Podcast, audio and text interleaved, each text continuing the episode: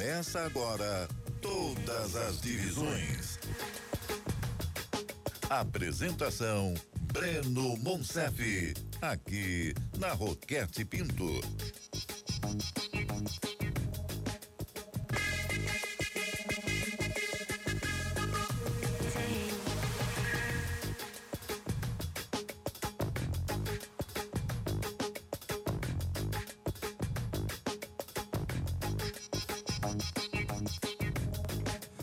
E nós estamos no ar com todas as divisões aqui pela Roquete Pinto 94.1 FM, pelo YouTube com imagem. Voltamos ao YouTube com imagem, cara. Muito obrigado a você que está com a gente ao vivo. É claro que estamos também nas plataformas de podcast. Nosso programa aqui é multiplataforma. Estamos no ar com mais um Todas as Divisões nessa segunda-feira, com muito assunto pra gente passar limpo, porque os campeonatos estão chegando ao fim. A temporada tá acabando, cara. 2021 também passando voado aí. E o ano já tá acabando, a gente tá nas portas já do fim da Série B1, da Série B2, Cariocão Feminino, OPG já foi decidido. Vamos falar muito sobre isso no programa de hoje. Vamos falar também de Moça Bonita, o estádio do Bangu, estádio proletário Guilherme da Silveira, que fez aniversário nessa última semana. Temos um especial muito bacana para falarmos no programa de hoje.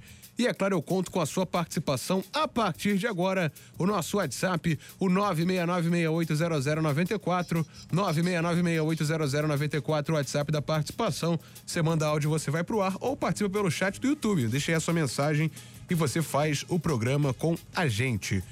Jonathan Jefferson, boa noite, Jonathan, tudo bem? Boa noite, Breno. Boa noite a toda a galera que já está acompanhando a gente pela rádio, pelo YouTube. Tudo bem. É uma semana muito importante no futebol carioca. Chegando naquela reta final de ano, vai batendo aquela tristeza que está acabando, mas acho que quase tudo deu certo no futebol do Rio de Janeiro esse ano. Pois é, porque a gente teve é, um campeonato que. uma temporada que foi aglutinada, né? Porque começou em abril, a temporada, março, abril. E a última já tinha acabado em fevereiro, uma emendou na outra e o ano já tá acabando de novo, né? Já tá acabando de novo. E muito bom, um ano acho que muito bom pro futebol carioca. Tirando aquele probleminha, acho que da Copa Rio, né, que ficou um tempo parado por causa de justiça, acho que a gente não teve tanto problema assim no futebol Não dá de passar esse invicto, né? né? É, não tem como passar em branco. Mas, se tratando de futebol carioca, resultado final acho que bem interessante esse ano. Sem dúvida alguma. Também com a gente, Renan Mafra. Tudo bem, Renan? Boa noite. Boa noite, Breno. Boa noite, Jonathan. Boa noite a todos os ouvintes. Ligados em mais um Todas as Divisões, novamente aqui de Portugal. Isso. Acompanhando o programa e acompanhando o futebol do Rio de Janeiro, né? Que novamente vai demonstrando é, que o futebol carioca está avançando. Tomara que em breve tendo destaque também no cenário nacional. Mas essas divisões inferiores mostram né, a qualidade que tem o futebol do Rio de Janeiro e mostra como temos talentos para, quem sabe, em breve estar em clubes aí de divisões não só estaduais, mas também nacionais. Pois é, sem dúvida. Renan Mafra diretamente de Portugal com a gente conectado. Ô, Renan, no sábado, a gente lembra que sábado tem final da Libertadores, Flamengo e Palmeiras. A gente vai transmitir aqui na Roquete Pinto às 5 da tarde ao jogo. A gente abre transmissão às 3. Duas horas de antecedência, a gente abre a transmissão no próximo, no próximo sábado. O Antônio Jorge vai abrir a transmissão. É, vai fazer todo o esquenta. Às quatro, às, às cinco, na verdade, a bola rola. Eu transmito esse jogo junto com o Jorge Gamos, com a Amanda Viana, com toda a nossa equipe, a partir de três da tarde. Ô, Renan, aí em Portugal, na última decisão, Portugal parou para acompanhar o Flamengo do Jorge Jesus, né? O Abel Ferreira é técnico do Palmeiras. Como é que tá o clima em Portugal para essa final da Libertadores, hein, Renan? Olha, Breno, é, fala, mas não tem. É, pelo que percebemos, né? Lógico em 2019 estávamos. Eu estava aí no Brasil e pelo que se percebia na internet e tudo mais, é, a repercussão aqui em Portugal era muito grande pelo Jorge Jesus e como o pessoal estava querendo saber do Flamengo, né? É, como que Jorge Jesus tinha conseguido levar é, para o Flamengo um grande futebol. Então, muitas vezes, os jogos do Flamengo eram transmitidos aqui em Portugal. Jorge Jesus conseguiu dar uma visibilidade muito boa para o Flamengo aqui em Portugal, né? Muito por conta do treinador que ele vitorioso como que ele foi aqui em Portugal, né? Conquistando muitos títulos nacionais, chegando a duas finais de Copa da, de Liga Europa, né? Então teve muito essa repercussão por causa do Jorge Jesus. Inclusive, Breno, é, em duas oportunidades eu acompanhei jogos do Flamengo aqui de uma TV portuguesa, né? É, primeiro Flamengo Atlético Paranaense, uhum. depois Flamengo São Paulo. Então, assim, tem um, um, um é, não é, é um, uma cobertura tão ampla, né, do futebol brasileiro em si, mas tem uma certa cobertura. E eles têm até, os comentaristas portugueses têm um conhecimento dos jogadores, né, da maneira que o time trabalha, né? Só que falando especificamente da final da Libertadores, o Abel Ferreira, ele não é tão conhecido aqui como era o Jorge Jesus. Jorge hum. Jesus era um técnico de ponta, né? Sim. Do, do, futebol português e ele conseguiu muitos títulos aqui.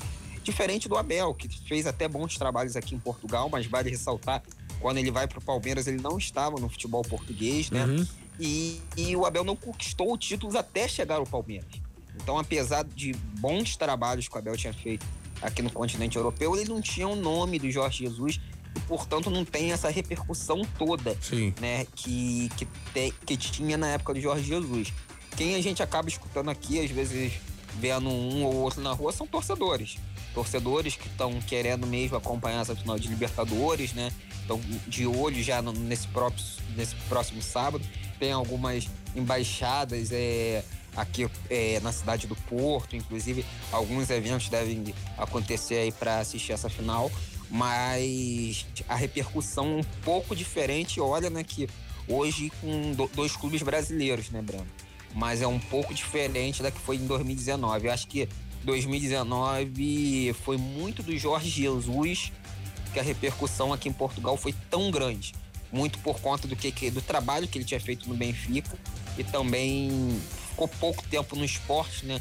Mas é um treinador muito conhecido e vitorioso no futebol português. Valeu, Renan. Renan Mafra falando com a gente, trazendo pra gente aí esses detalhes diretamente de Portugal, a decisão da Libertadores no próximo sábado e a gente fazendo todo o esquenta aqui na Rocket Pinto. Vamos transmitir a grande final no próximo sábado da Libertadores.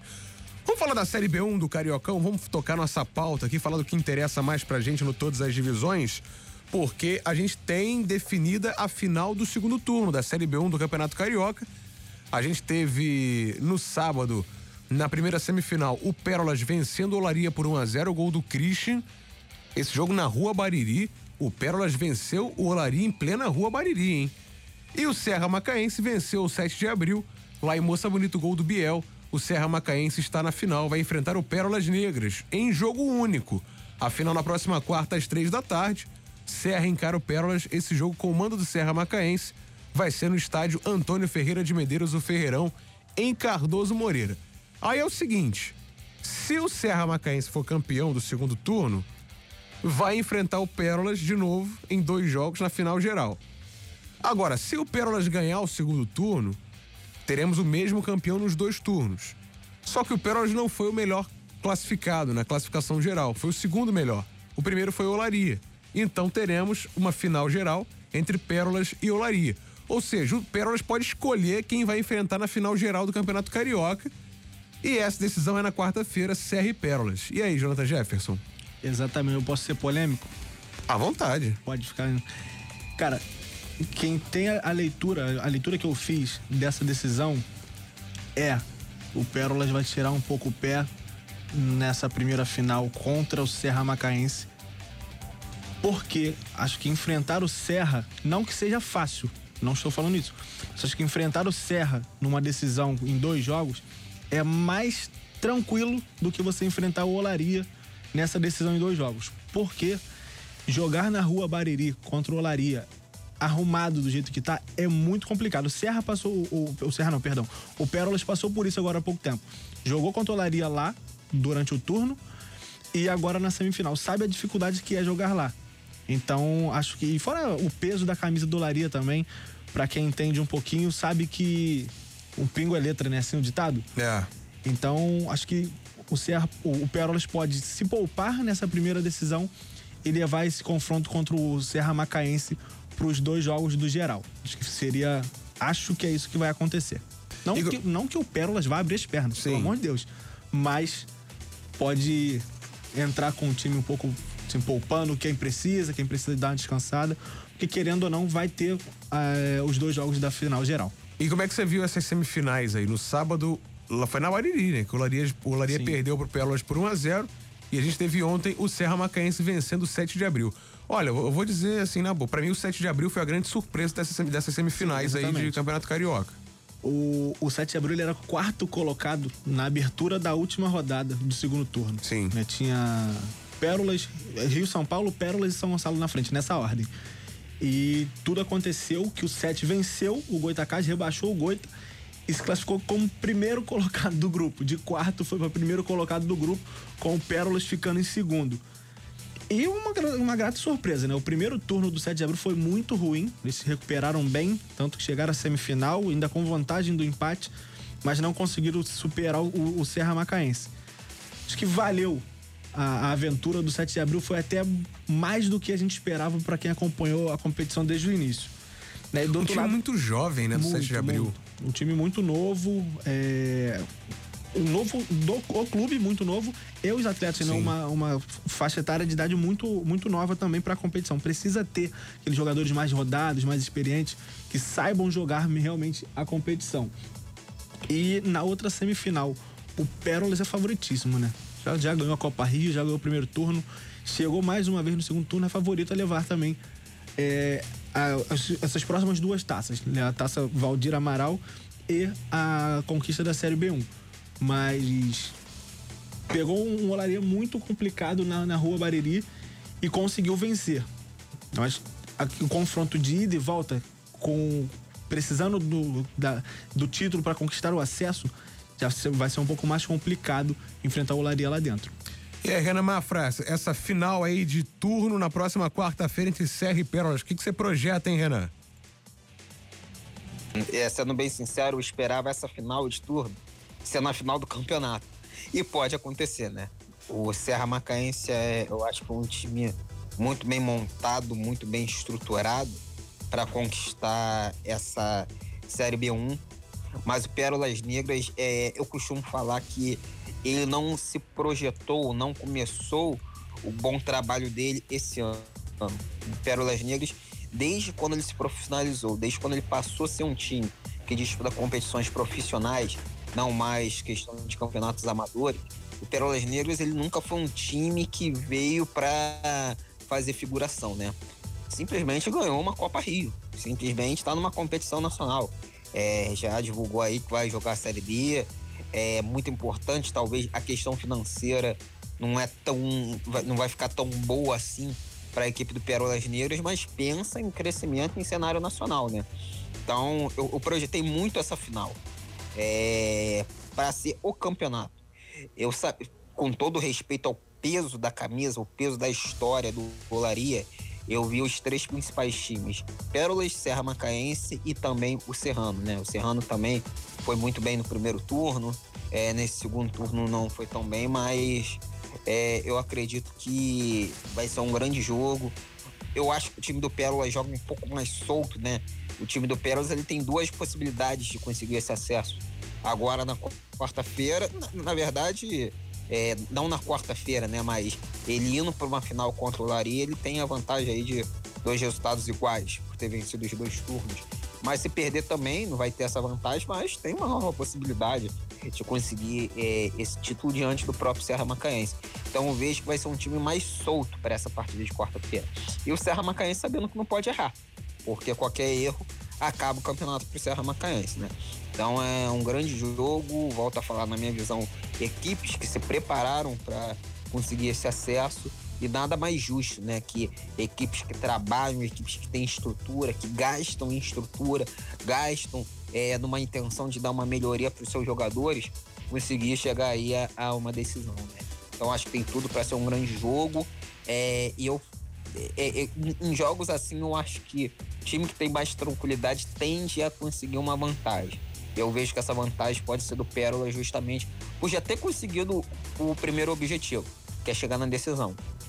Então, Eu acho que estando ligado no jogo, tendo essa tranquilidade e passando um pouquinho mais da responsabilidade de não errar Serra Macaense, sabendo aproveitar essa questão, Pérolas Negras pode conseguir também o segundo turno. Né? Imagina que seria uma temporada pro Pérolas Negras simplesmente ganhando todos os títulos. Tudo, é.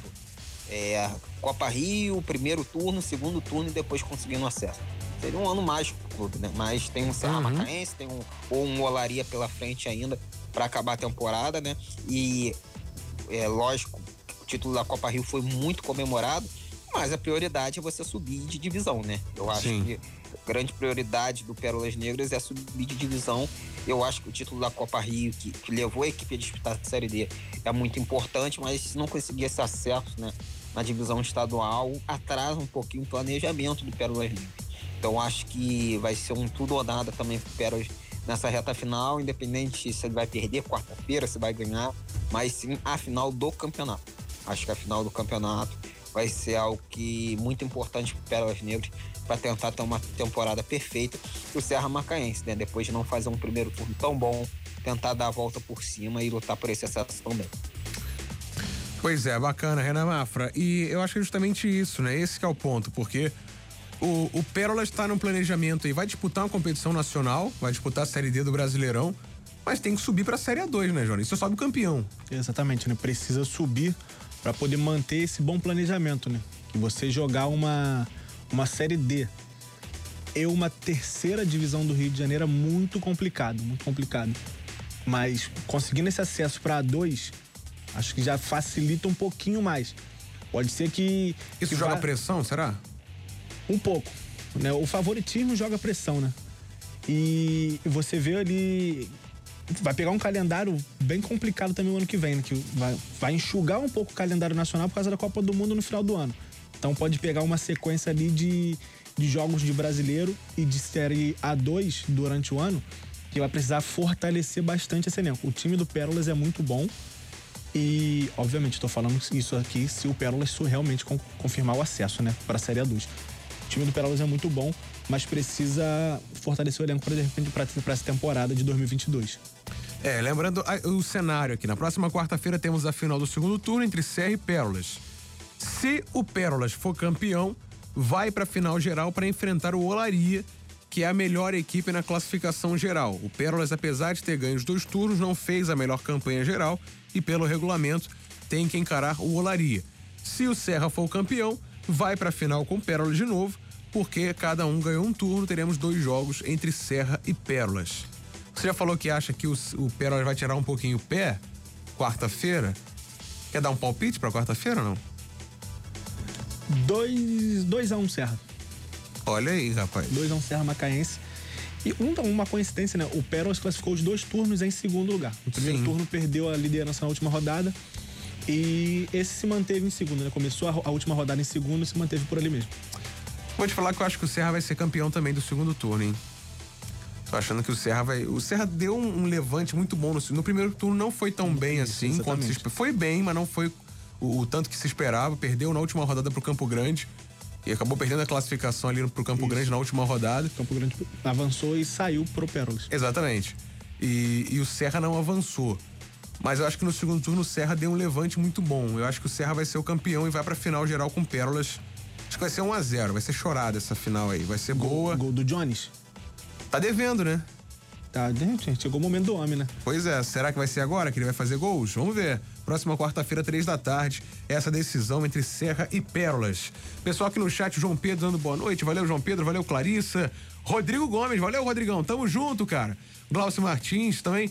O Rodrigo perguntou o seguinte: de repente pode pintar um investimento bom para fazer um planejamento melhor? Eu digo em relação ao Pérolas. Acho que já tem esse investimento, Esse né? investimento já tem, né? Como vai pegar essa competição nacional, eles escolheram a Série D, que é a competição que não dá dinheiro, mas dá calendário. 14 datas. Então, eu acredito que vai aumentar esse investimento no elenco, né? É, a Eles- questão, acredito, seja de organização, porque investimento tem. Isso. Só que você não vai botar um time é, que custa caro pra jogar uma Série B1 de Carioca. Não, não tem Que como. não dá Porque- dinheiro também. Mas o time do Pérola já é caro. Sim, né? eu digo, é um time caro, assim, é um mas time caro. você Mas- fazer um upgrade nesse time é só se você tiver necessidade disso. É o que eu acho. Aham. Eu acho que o Pérolas tem cacife pra isso. Tem, Hoje. Tem, hoje tem condições pra isso. Pois é. assim como Se fosse o Maricá, também teria condições disso. né? O Maricá vai jogar a Copa do Brasil e vai ter grana para poder fazer esse investimento a mais no elenco. É, aí o Júnior perguntou o seguinte aqui, valeu Júnior, gostaria de saber a opinião de vocês sobre o regulamento, não acha um pouco injusto? Deve ser essa questão das finais, né? Sim, o cara ganha os dois turnos e não e pode Isso não aconteceu na Série A do Carioca há algum tempo, quando inventaram aquela história de semifinal geral. Você lembra Sim, disso? lembro. Né, que tinha os campeões de turno e os dois melhores colocados que se enfrentavam nas semifinais gerais. É, assim, e, e até, acho que até o, o Flamengo chegou sem, sem levantar taça, enfim. É, teve uma polêmica muito grande. Os caras assinaram o regulamento. né? Os caras assinaram o regulamento. Então o João Pedro lembrou do triangular. Eu achava legal o triangular geral. Os campeões de turno e a melhor campanha. Os campeões de turno começavam com um ponto, o triangular. Lembro disso, Tinha uma disso. vantagem. Né? Eu achava isso, isso muito Teve interessante. que foi Itaboraí, América e Nova Iguaçu? Foi o último enganado. ano, né? Teve aquele. O, a arbitragem do Arruda bem confusa lá no, no Ah. Itaboraí, América e Bacaxá. Pois é, foi- acho que foi o último ano, inclusive, do triangular. Eu achava muito interessante. Você pega os campeões de turno e a melhor campanha. Faz um triangular e, e os campeões de turno começam com um ponto, como um benefício, né, uma vantagem por terem ganhado aí cada um um turno. Eu achava muito mais interessante, porque é, você acaba dando uma possibilidade, por exemplo, que a gente falou, né, do Pérolas podendo escolher o adversário. Sim. Não que eu acho que o Jonathan também não, pelo amor de Deus, que o Pérolas vai entregar a final ou que possa rolar um acordo com o Serra Macaé. Não, nada disso, porque os dois times são extremamente profissionais. A gente acompanha os dois times, a gente conhece. Mas abre a possibilidade de algum outro time que seja desonesto fazer isso, né? Exatamente. E não falta gente desonesta no mundo do futebol. Pelo né? amor de Deus. Mas. Você pode escolher, ó, vamos fazer um acordo aqui pra gente se enfrentar na final. Gente, pelo amor de Deus. Eu, eu não gosto desse regulamento, mas foi assinado e todo mundo assinou. Né, Jonathan? Exatamente. Na hora lá do, do vamos ver dentro da federação lá, ninguém reclamou, né? Aí, não que continuam sem reclamar, quem tá falando que é a gente também.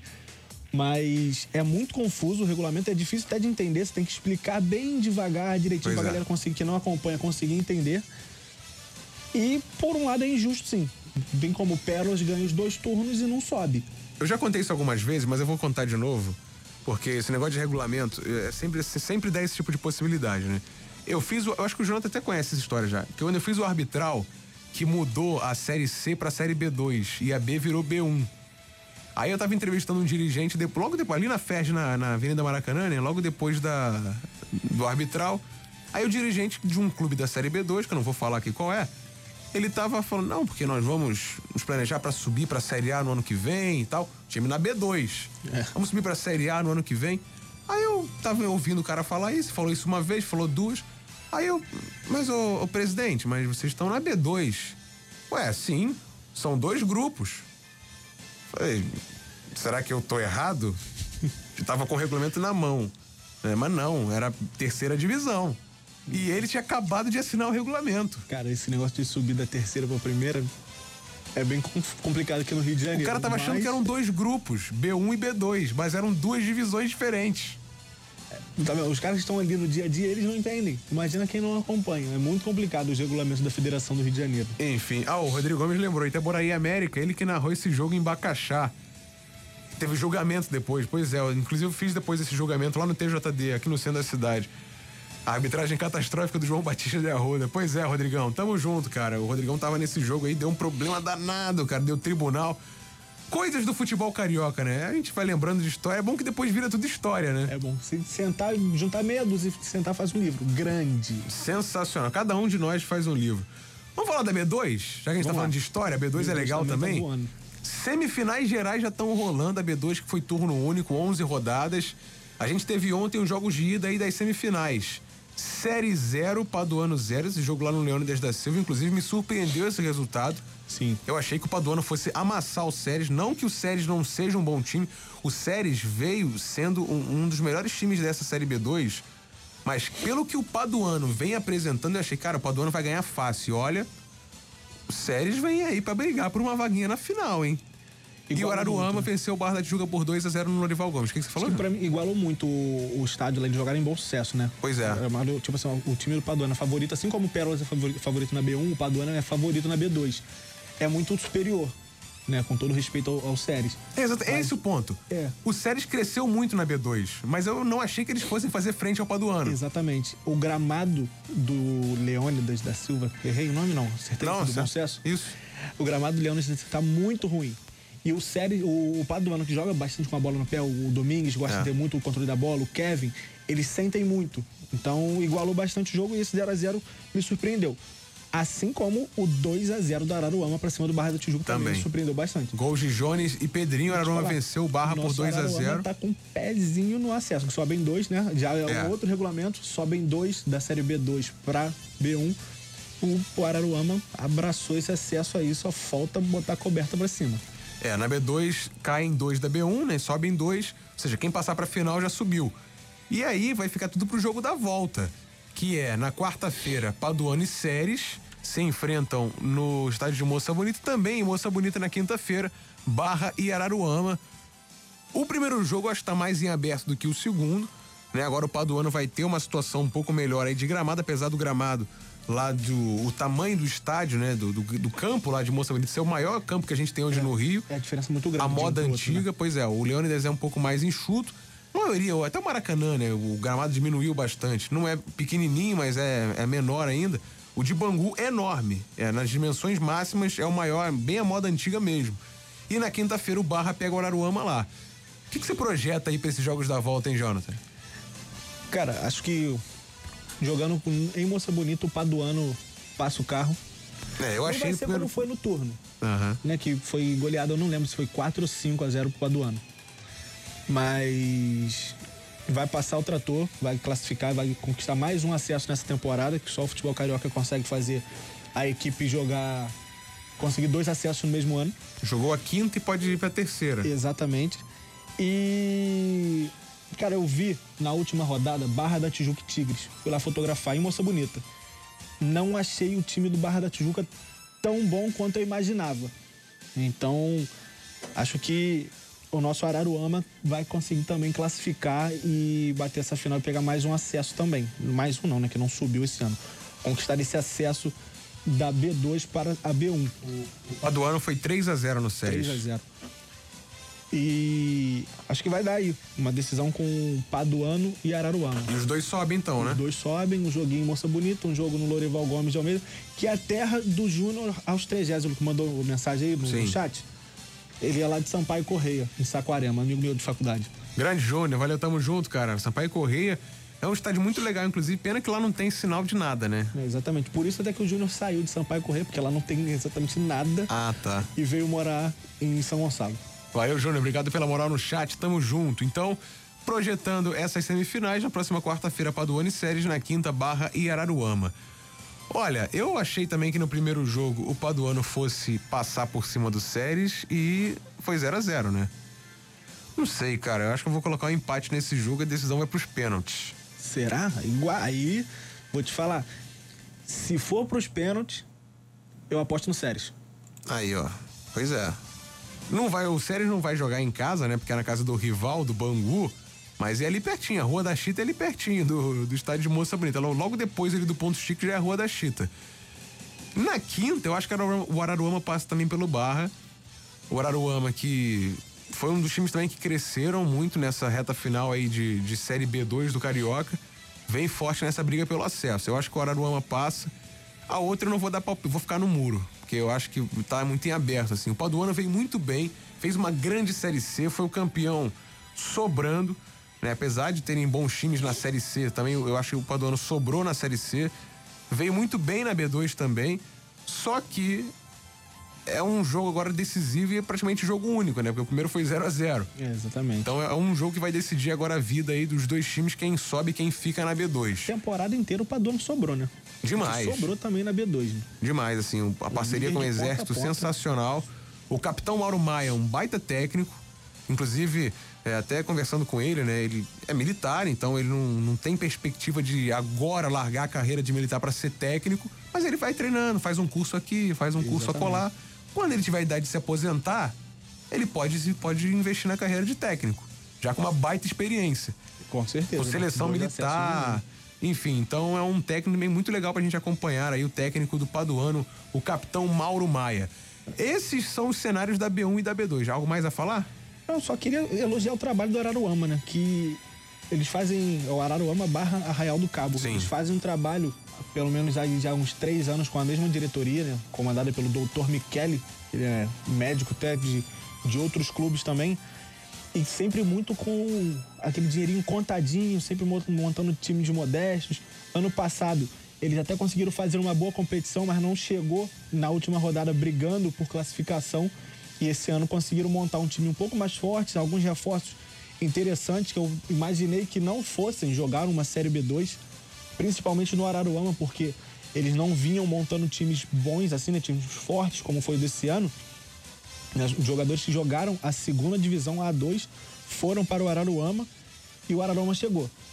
Parabenizar o Michele pelo trabalho nessa temporada que deu muito certo. E vou torcer por essa classificação. Apesar de ter alguns amigos lá que se me ouvirem vão ficar chateados no Barra da Tijuca, mas vou torcer muito pela É, isso aí, rapaz. Vamos seguir acompanhando. E é claro que na semana que vem a gente vai trazer a projeção.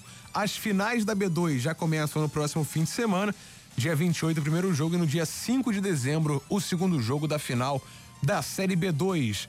Marcos Vinícius Aragão, valeu, tamo junto, cara. Obrigado pela moral no chat aqui do YouTube. Siga participando pelo YouTube da Roquete Pinto ou então pelo nosso WhatsApp, o 9696800 94. Rápido break na volta, tem Cariocão Feminino, tem OPG, tem o, a Série A do Carioca do ano que vem, que já tem o regulamento definido, as datas também. É, o- a, a tabela também já está pronta para o ano que vem, vamos falar tudo daqui a pouquinho. E tem um especial de Moça Bonita, o estádio de Moça Bonita, a Casa do Bangu, que, faz, que fez aniversário na última semana. Tem especial muito legal do Pedro Caruso aqui no nosso programa. Rápido break, a gente volta já na rádio que liga o Rio.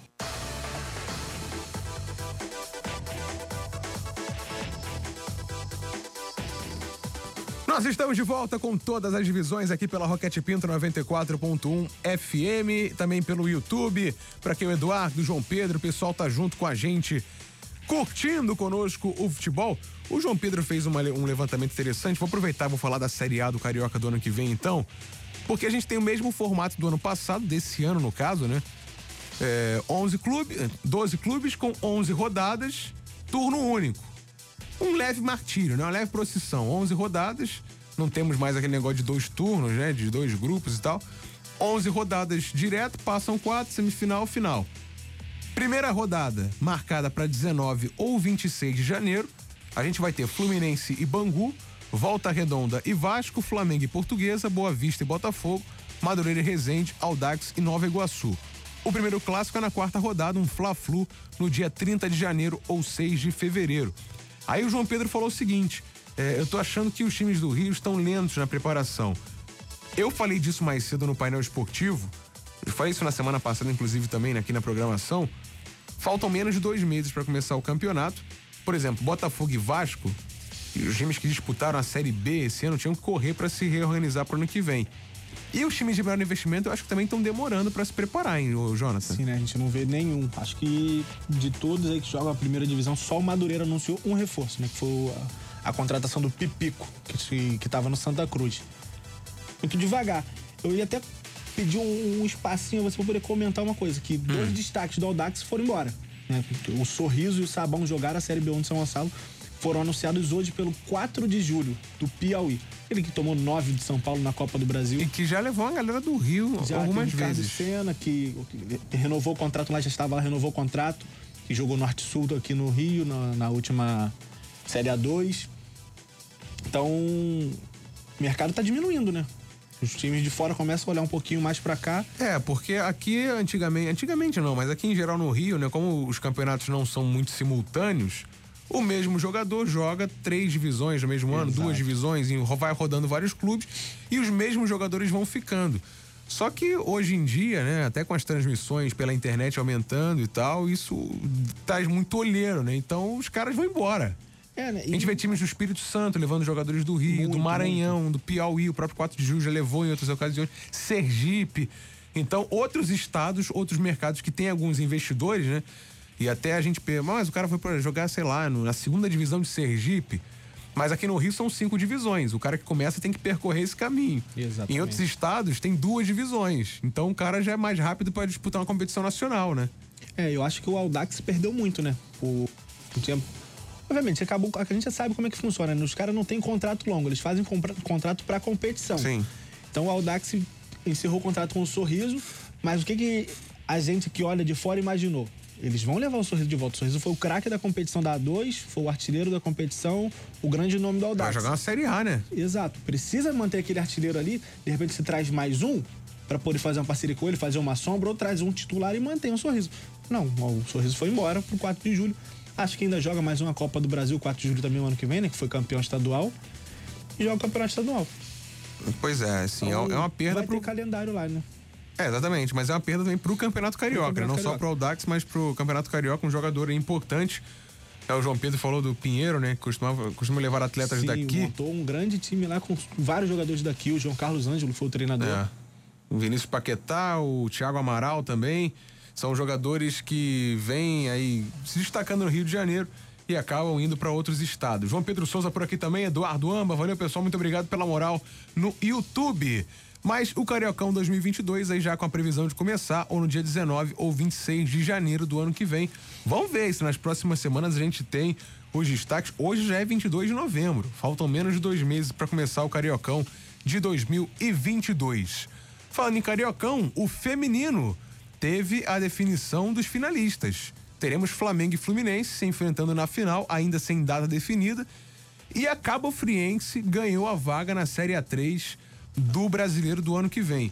Confesso que eu fiquei surpreso com essa vaga da Cabo Friense. Eu esperava ou Pérolas Negras, o Bangu veio bem também nesse feminino, mas a Cabo Friense conseguiu embalar na reta final e ganhou. Se a gente tiver mais uma vaga pro Rio, no, no Brasileirão Feminino do ano que vem, na Série 3, o Pérolas vai ficar, porque ficou na sexta colocação, vai ganhar essa vaga. Mas ainda falta definição aí da CBF se o Rio vai ter uma ou duas vagas na Série 3. Por enquanto, a Cabo Friense ficou com a vaga e a final vai ser Fla-Flu. O Flamengo passou pelo Vasco 4 a 1 ontem na Gávea e no sábado Botafogo 1, Fluminense 1 no Caio Martins. Fluminense passou nos pênaltis por 3 a 0. E esse cariocão feminino, hein, Jonathan? Cara, é, já mudou bastante em relação ao último, né? Que a última decisão foi o Botafogo e Fluminense. Pois é. Aí esse ano o Fluminense conseguiu eliminar o Botafogo, o Flamengo chegou. Que é aquele campeonatozinho à parte ali que, do, das equipes de menor investimento também muito interessante, né? Já, já vinha comentando nas outras semanas. Acabou o Fluminense acabou surpreendendo e conquistando essa vaga. Espero que consiga manter o time, né? De repente buscar um reforço aqui. O projeto é muito legal também da Cabo Friense. Né? Buscar alguns reforços para poder fortalecer essa equipe e fazer uma boa Série A3. Torcer. Pra que dê certo e ver essa decisão aí. Vai ser um grande jogo, né? Sem dúvida, Flamengo- Fla-Flu. Flamengo favorito pelo investimento que tem, mas o Fluminense muito bem arrumado também para poder buscar esse caneco do Campeonato Carioca. Esse Cariocão feminino desse ano foi muito interessante, assim. Apesar da gente já ter falado muito, a gente trouxe o Marcelo Viana, ele explicou a situação. 12 clubes. Os quatro grandes iam sobrar, como sobraram fácil no campeonato, mas todo mundo já esperava isso. A gente conversando com jogadoras, eh, com dirigentes dos times de menor investimento, eles já esperavam isso. E foi o que aconteceu, assim, goleadas e tal. Apesar de que as goleadas foram diminuindo ao longo do campeonato. sim. Né? Teve na estreia 15 a 0, né? 12 a 0, isso foi diminuindo ao longo do campeonato. Sim. né? Os, os times foram conseguindo equilibrar de certa forma. Nenhum grande perdeu para um time de menor investimento, mas é, os placares foram diminuindo. Então, a gente viu uma evolução dos times. E, por exemplo, tem projetos muito bacanas. O próprio Serra Macaense, que é um time muito jovem, né? jogadores de 16 anos, que estão jogando sub-18 e jogando bem também. O Cariocão sub-18 que já começou. Né? Então, é um projeto de longo prazo. Então, é algo que está sendo evolu tá vindo em, em evolução, está evoluindo. Vamos ver para o ano que vem como é que vai ser essa formação aí de calendário, como é que vai ser a formação. Tem que esperar a CBF também definir, né? O Campeonato Carioca das três, o brasileiro das três divisões, para que a FERJ defina o Cariocão. Mas eu vi um potencial muito grande, assim, no, pelo menos nesses clubes que disputaram o feminino nesse ano. Isso que, que você achou, João? Eu vi. Consegui acompanhar um jogo do Pérolas, né? Do Pérolas, não, perdão, do Serra Macaense que você citou. Esse trabalho muito bom lá contra o Botafogo. E, e as meninas foram muito bem naquela partida. O Botafogo venceu, acho que por 2 ou 3 a 0, não lembro. Mas foi um placar muito apertado. O primeiro tempo, a gente vê, né? Com goleadas estrondosas. O primeiro tempo foi só 1 a 0 O Botafogo conseguiu marcar os outros gols já na reta final da segunda etapa. Foi um jogo muito parecido, muito igual entre as duas equipes. O Botafogo teve mais posse de bola e tal, mas não teve tantas chances quanto o quanto teve em outras oportunidades, em outras partidas. Então acho que esse, esse trabalho feito pelo Serra Macaense é muito interessante. Todo o trabalho no conjunto geral do, do Pérolas Negras é muito bom. Fantástico. É muito bom.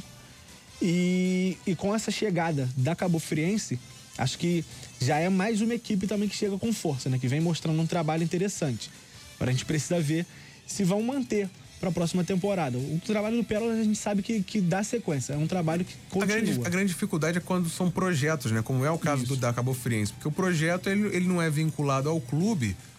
Por exemplo, o clube não quer disputar, não tem interesse em bancar ou não tem às vezes verba, né? Mas chega um projeto, faz a parceria e usa a filiação do clube para disputar isso. o campeonato. Só que o projeto também pode acabar, né? A gente não sabe. Vamos torcer é. para que fique, né? É torcer para continuar, porque resultado já deu, né? Logo pois de é. repente, é. numa primeira competição, já teve o um resultado positivo. Dá pra dizer que foi campeão do, do campeonato dos Isso. menores. De oito clubes do conseguiu a vaga. interno ali, a Cabo Friense conseguiu ser campeão. É, foi muito legal. Maria Leonor por aqui também, Eduardo. Maria Leonor falou que é muito bom ver o desenvolvimento dos times ao longo do campeonato. Pois é, foi exatamente isso. O Eduardo falando que seria legal ver um investimento maior no futebol carioca feminino, que hoje não bate de frente com os melhores do Brasil. Isso é verdade também. A gente já teve Sim. Duque de Caxias jogando Libertadores. É, hoje a gente tem em São Paulo o Corinthians, que foi o campeão agora até da Libertadores ontem, ontem feminina. Santa Fé, né? É, a gente tem a Ferroviária, que é muito forte também lá em São Paulo. E os times do Rio caíram bastante. Vamos torcer. A gente teve, por exemplo, esse ano o Botafogo rebaixado para a segunda Sim, foi divisão. campeão da A2, campeão carioca e rebaixado na, na, é. na, na A1. E o Flamengo ficou meio de tabela, né? Ficou no meio de tabela, não se classificou. O Rio de Janeiro ficou meio de tabela. Exatamente. Na Vamos torcer para que essa situação melhore nas próximas temporadas. São exatamente 10h43, você está na rádio que liga o Rio. Você está ouvindo todas as divisões com Breno Monsef.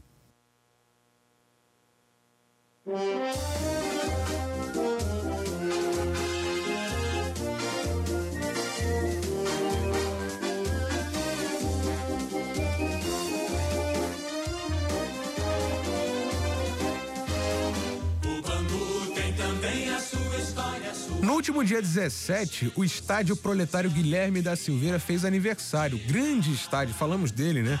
Já no programa de hoje, o estádio de Moça Bonita. E o Pedro Caruso preparou um material muito especial pra gente falar um pouquinho do aniversário desse grande estádio.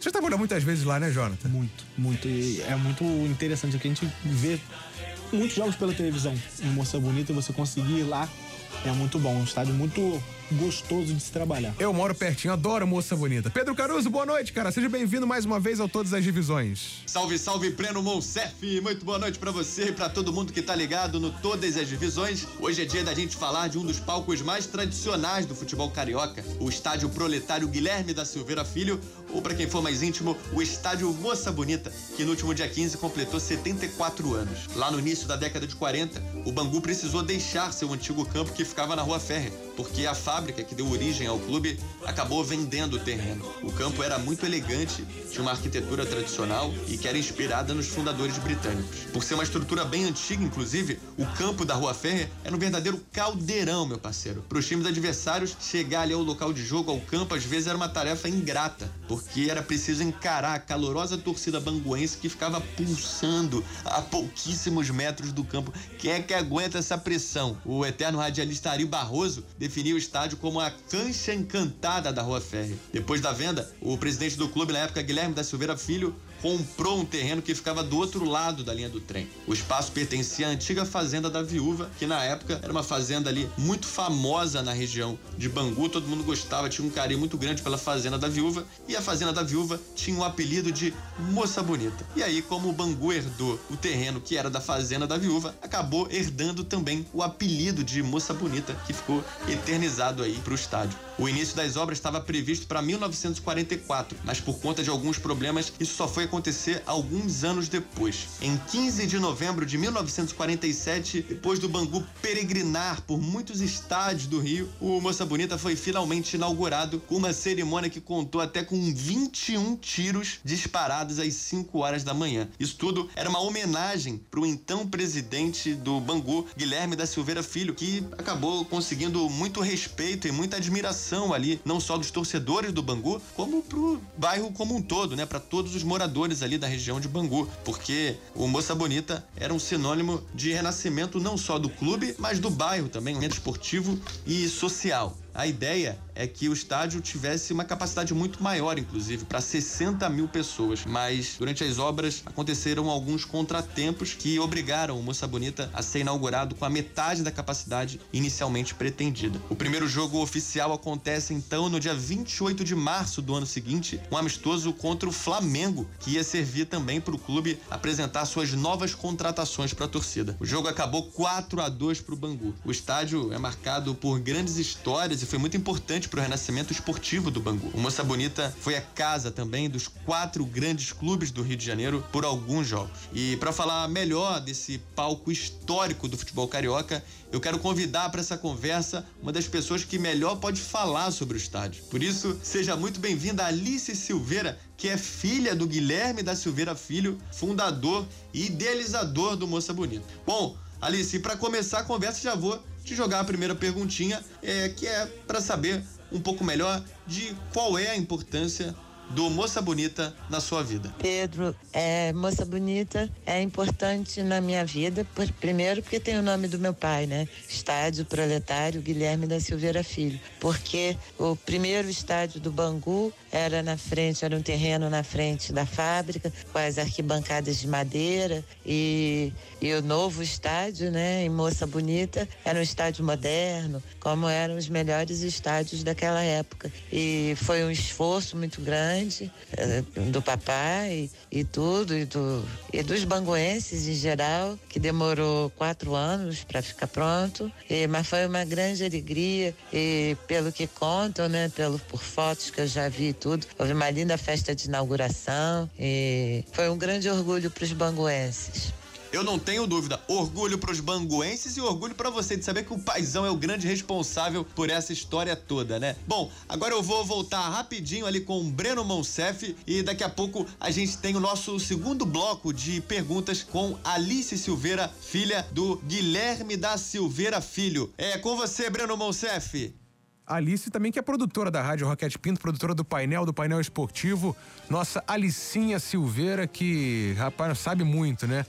Ela que é filha do Guilherme da Silveira, que homenagem, é, é nome do estádio, da praça, da estação de trem. Enfim, Pedro Caruso, continue aí no seu bate-papo com a Alicinha.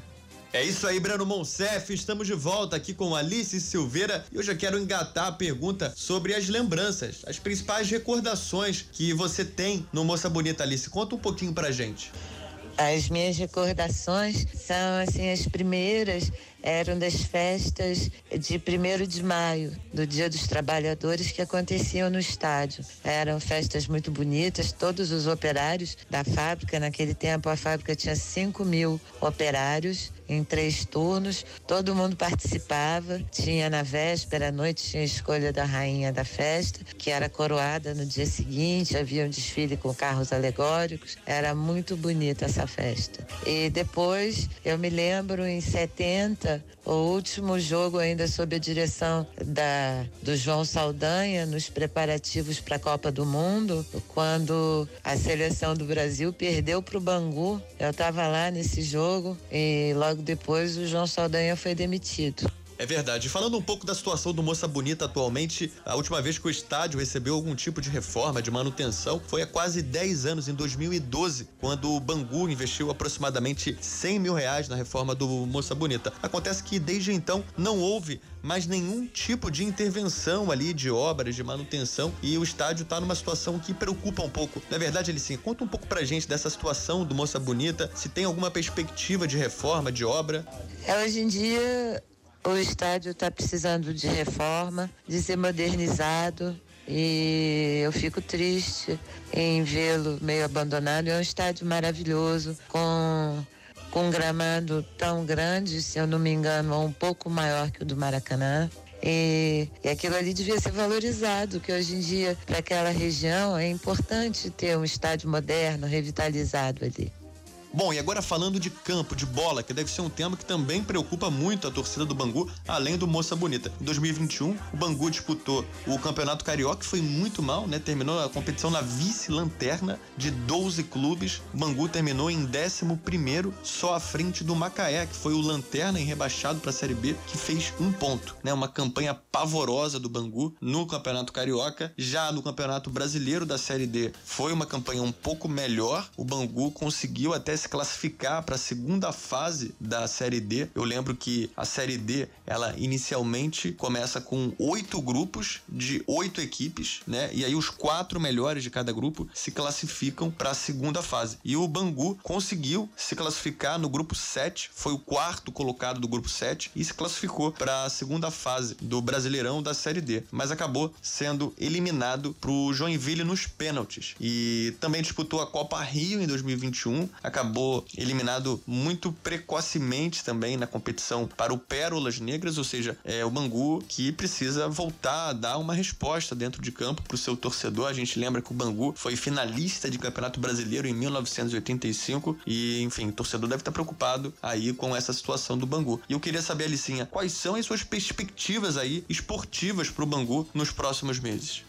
Eu tenho poucas esperanças em vitórias do time do Bangu agora, porque eu acho que a direção não se engaja muito em fazer um bom time, é, em trazer, sabe, em satisfazer os banguenses, que são muitos torcedores e fiéis que querem participar e às vezes não podem nem entrar na sede do clube. E, e eu acho que precisa de uma mudança, precisa de uma reação de todos os banguenses se unirem para exigir um time bom para poder fazer jus né, à história toda grandiosa que o Bangu já teve. É isso aí, Alice. É o que todos nós torcemos para que times tão tradicionais do Rio de Janeiro, como o Bangu, o América, consigam dar a volta por cima dentro de campo e voltem a figurar entre os principais clubes do futebol nacional. Alice, eu queria te agradecer imensamente a sua disponibilidade por compartilhar momentos, memórias tão interessantes com a gente aqui sobre o estádio Moça Bonita, que foi fundado pelo seu pai. E em nome de toda a Rádio Roquete do programa Todas as Divisões, eu agradeço a você. Bom, e eu também vou ficando por aqui. Agora é com você, Breno Monsef.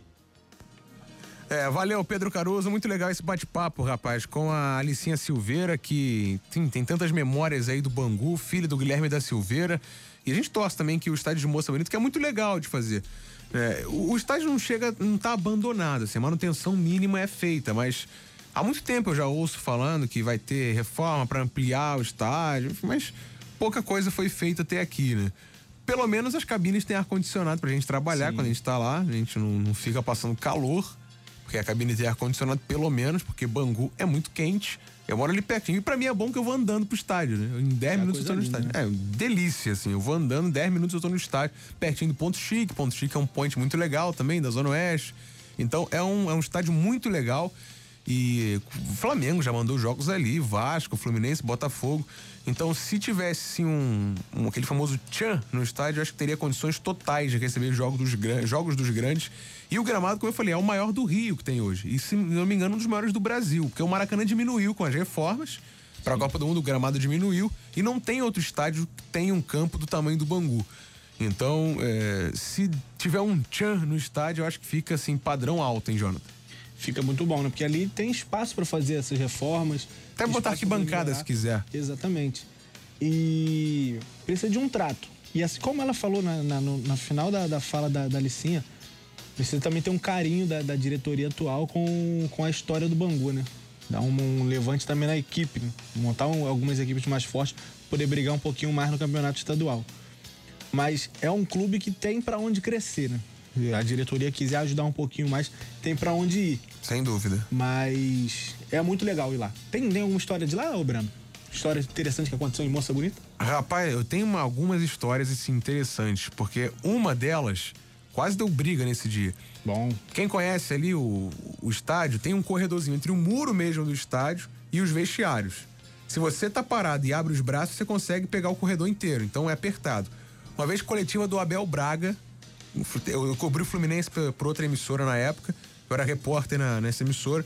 O Abel Braga, que odiava da entrevista coletiva, ele ia ficar em pé contra a parede dos vestiários e todo mundo em volta dele ali se esticando com o microfone, com câmera, um, um atrás do outro ali, todo mundo embolado. Ele estava preparado para começar.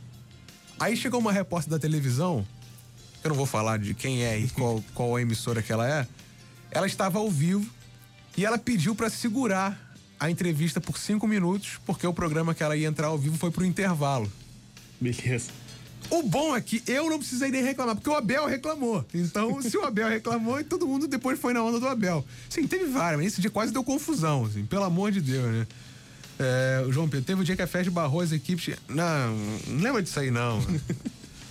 eu tava envolvido nessa história, João Pedro, então não conta essa história, não. Obrigado por lembrar dessa história, cara.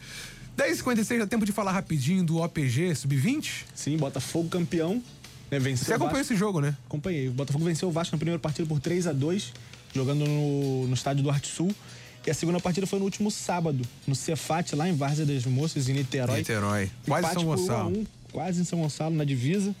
Empate por 1 a 1 Vasco saiu na frente com o gol do Marcos Dias na, no início do segundo Bom jogador. tempo.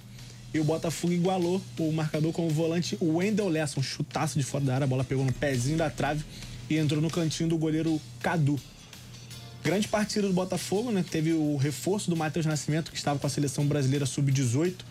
Voltou ao Brasil a tempo de jogar essa segunda partida da final. Perdeu duas boas chances de gol, né? Posso falar que ele perdeu ou que o Cadu fez duas grandes defesas. O Cadu, o goleiro do Vasco, foi muito bem. Vasco acho que vai estar bem servido futuramente de goleiro. Teve alguns problemas nessa temporada com o Vanderlei, com o Lucão. Acho que o Cadu chega a poder tomar essa posição aí futuramente. E encerrou o futebol carioca, né? De, de base 2021 com esse título do Botafogo no APG. Pois é, ano que vem teremos ainda, não tem definido, né, o calendário da CBF pro ano que vem pra gente saber quando é que vão ser os campeonatos aí, porque tem Copa do Brasil e Brasileiro Sub-20, Sub-17, são os principais campeonatos. E tem o Brasileiro Sub-23, mas aqui no Rio só o Fluminense que disputa.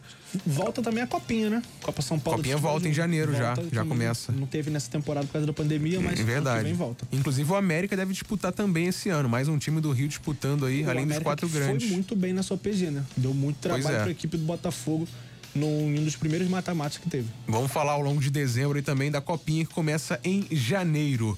Rapaz, são quase 11 horas. Vem aí o Taxiando com a turma do Marcelo Fernandes. Renan Mafra, meu parceiro, direto de Portugal, um grande abraço. Foi um prazer tê-lo aqui mais uma vez, conectado diretamente da madruga portuguesa, Renan. Valeu, Breno. Um grande abraço. Valeu. Agora é descansar, porque Isso. amanhã o trabalho começa cedo, mas Ah, estamos aí também. sempre acompanhando o futebol carioca. Muito é, Desde os clubes aí do Campeonato Brasileiro, vendo aí o Flamengo mais uma final de Libertadores, Fluminense lutando para jogar sua segunda Libertadores seguida. Isso. Fogão, né, Jonathan? De volta aí a Série A com o título, que é muito importante. O Botafogo nunca passando por uma situação. Jonathan chegou o sorridente hoje aqui. né, de ficar aí numa segunda divisão é, pro outro ano. Parabéns aí à torcida do Botafogo e lógico, né? Acompanhando os times de menor investimento, que isso aí foi o que aprendemos no futebol do Rio de Janeiro, contando aí com essa final de turno da, da Série B1 e também com essa é, com esses grandes jogos aí da Série B2 também, que tem tudo para ser partidas espetaculares, Breno. Sem dúvida. Valeu, Renan. Um grande abraço. Obrigado mais uma vez pela participação. Até semana que vem.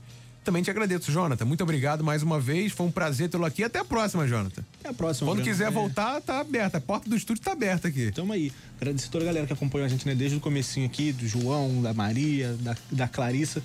Da Clarissa, a Clarissa é. Ela tá aqui toda é, semana, né? É a patroa. É a patroa, né? É a Ela- patroa. Ela comanda tudinho, né? É. A Glaucia chegou por aí. Agradecer a galera que acompanha a gente sempre por aqui. Espero voltar o mais rápido possível. Isso aí. Quando quiser voltar, é só falar, Jonathan. É só mandar aquele zap. Pessoal, muito obrigado pela audiência no YouTube. Estamos também no Spotify, no Deezer, iTunes, todas as plataformas aí de podcast. A gente volta na semana que vem. Eu volto amanhã, às seis, apresentando o painel esportivo. E essa semana, jogo, rapaz, eu narro quarta-feira o Flusão contra o Inter, vai ser um bom jogo. E sábado, final da Libertadores, hein? Tem que poupar a garganta, né? Tem que poupar. Percebeu que ela tá meio rateada, né? Fim de semana É, foi. tem Teve que segurar Mengão. um pouquinho aí. Teve o título do. Fogão.